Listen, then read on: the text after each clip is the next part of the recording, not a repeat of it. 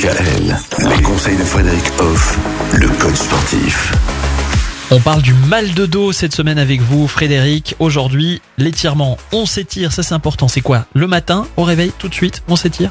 Alors, pour répondre à cette question, on va partir du postulat qu'on a des muscles. Les muscles ont deux fonctions essentielles. La première, c'est se contracter. Ça, on sait faire. Hein. Mais ils savent également s'étirer. En quelque sorte, on agit sur l'élasticité des fibres musculaires. C'est quelque chose d'essentiel. Sinon, on n'a pas tout si on fait que de la contraction. Donc, une autre méthode vraiment pour soulager les douleurs du dos, bah, c'est bien sûr pratiquer des étirements de façon régulière. Est-ce que vous avez déjà vu un chat qui ne s'étire pas chaque jour?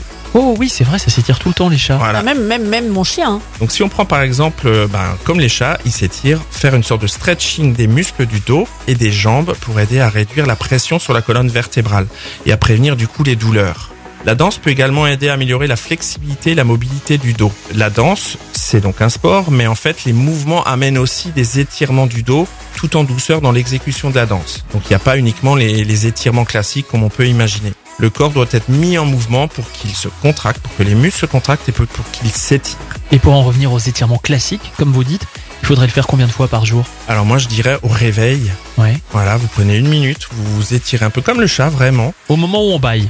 Au moment où on baille, ben, euh, c'est une sorte d'étirement. Hein. Il y a certains muscles du visage qui s'étirent à ce moment-là, c'est pas pour rien. Par rapport à- au moment où vous faites une activité physique, ça peut être en début d'activité physique ou à la fin, ou bien le soir avant de se coucher. Voilà, ça permet au au corps de se relâcher avant de dormir. Donc on peut s'étirer plusieurs fois chaque jour. Bon, eh ben très bien, merci pour ces bons conseils. On va encore parler des muscles demain, parce que il n'y a pas que l'étirement qui est important, il y a aussi le renforcement Et musculaire. voilà, c'est l'autre côté des choses dont on a parlé. À demain À demain.